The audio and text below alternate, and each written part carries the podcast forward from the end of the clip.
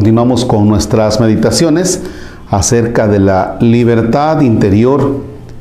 Nos vamos ahora con un testimonio no, no muy reciente, pero no tampoco tan pasado como el de Santa Teresita del Niño Jesús que nos trataba el autor para este martes 24 de enero. En nombre del Padre, del Hijo y del Espíritu Santo. Dice el autor, me gustaría mencionar brevemente otro testimonio más reciente de libertad interior, un testimonio muy diferente y a la vez muy cercano del de Santa Teresita del Niño Jesús y que causó en mí una fuerte impresión. Se trata de una joven judía muerta en Auschwitz en septiembre de 1942, cuyo diario fue publicado en 1981. La historia de su alma. Se desarrolla en Holanda durante la época en que se intensifica la persecución nazi contra los judíos. Gracias a un amigo psicólogo judío también, esta joven, sin llegar a ser nunca explícitamente cristiana, descubre los valores del cristianismo como la oración, la presencia de Dios en su interior, la invitación evangélica a abandonarse confiadamente en la providencia.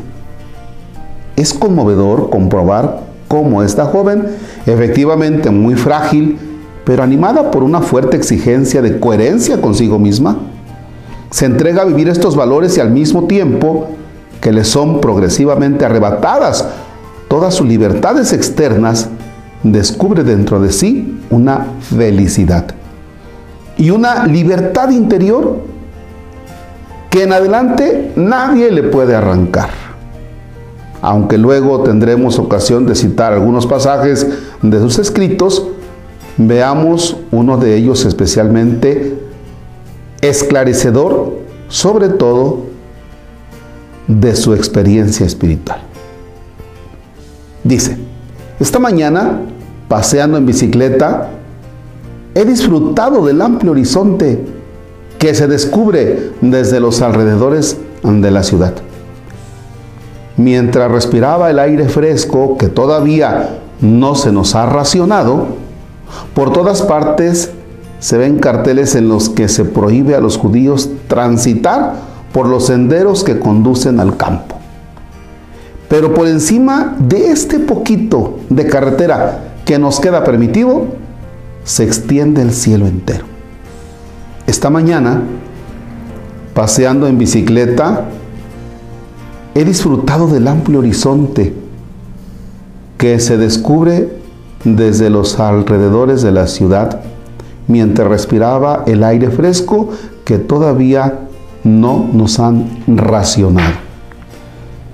Por todas partes se ven carteles en los que se prohíbe a los judíos transitar por los senderos que conducen al campo. Pero por encima de ese poquito de carretera que nos queda permitido se extiende el cielo entero.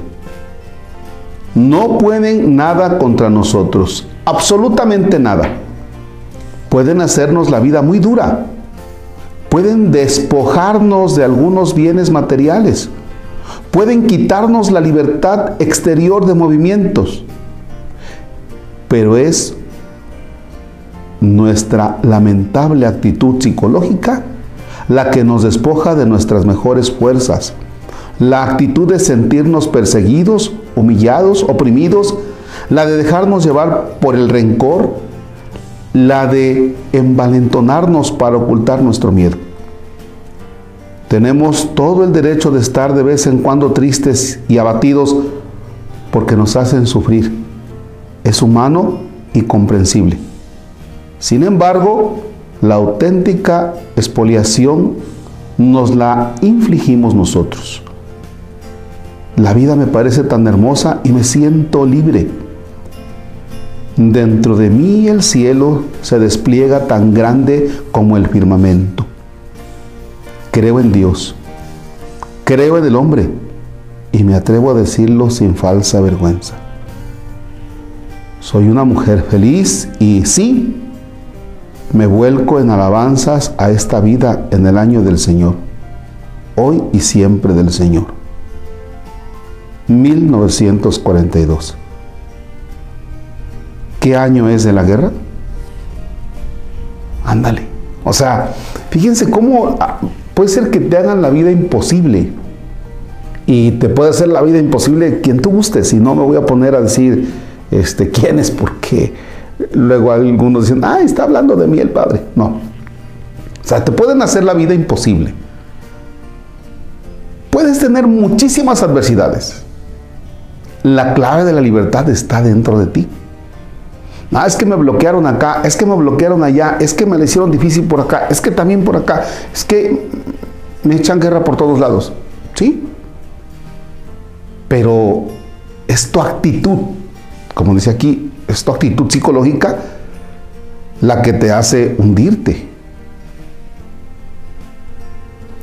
Me llama la atención, dice, a ver, por este pequeño camino que todavía nos queda por transitar, o sea, desde ahí veo el horizonte amplio. No pueden contra nosotros. Entonces, ¿por qué te complicas la vida en cuanto a tu libertad? ¿Por qué no te sientes tan libre, no? A veces, en esa relación de familias donde hay conflictos, no es que si voy por este pasillo, aquí me voy a encontrar a la persona y no me la quiero encontrar. Bueno, tú te puedes encontrar a la persona, puedes tener muchos conflictos familiares, incluso de trabajo, el ambiente en el que estés, ¿verdad? Pero también depende de ti cómo vayas a enfrentar eso. Porque la libertad está dentro de ti, ¿no? O sea, a la base de todo está la libertad interior. A la base de todo está qué tan libre eres tú en tu interior. Y vamos nuevamente a los temas primeros. O sea, la bronca no está fuera de ti. El problema no está fuera de ti. El problema está dentro de ti. Entonces, si tú logras sanar ese interior, lo demás te viene haciendo los, mandados. ¿eh? Bien, pues se nos queda como reto. Y cuando digo se nos queda como reto es porque yo también le estoy pensando en ese aspecto. ¿eh? O sea, tenemos un panorama amplísimo. Te haga la guerra quien te la haga, tú sé feliz. La bronca es que tú tienes problemas, tú, tú, tú, tú, tuyos en tu interior, y entonces las broncas externas son el detonante para que yo saque las broncas que tengo en el interior. Pero si tú no tienes broncas en tu interior, aunque estén los cocolazos afuera, no van a detonar eso porque no hay nada. ¿Va? Yo así lo entiendo y se los comparto. Señor esté con ustedes. La bendición de Dios Todopoderoso, Padre, Hijo y Espíritu Santo desciende y permanezca para siempre. Gracias por sus comentarios porque eso este, voy tratando de leerlos para ver qué es lo, lo que les va ayudando y nos vamos ayudando. Gracias.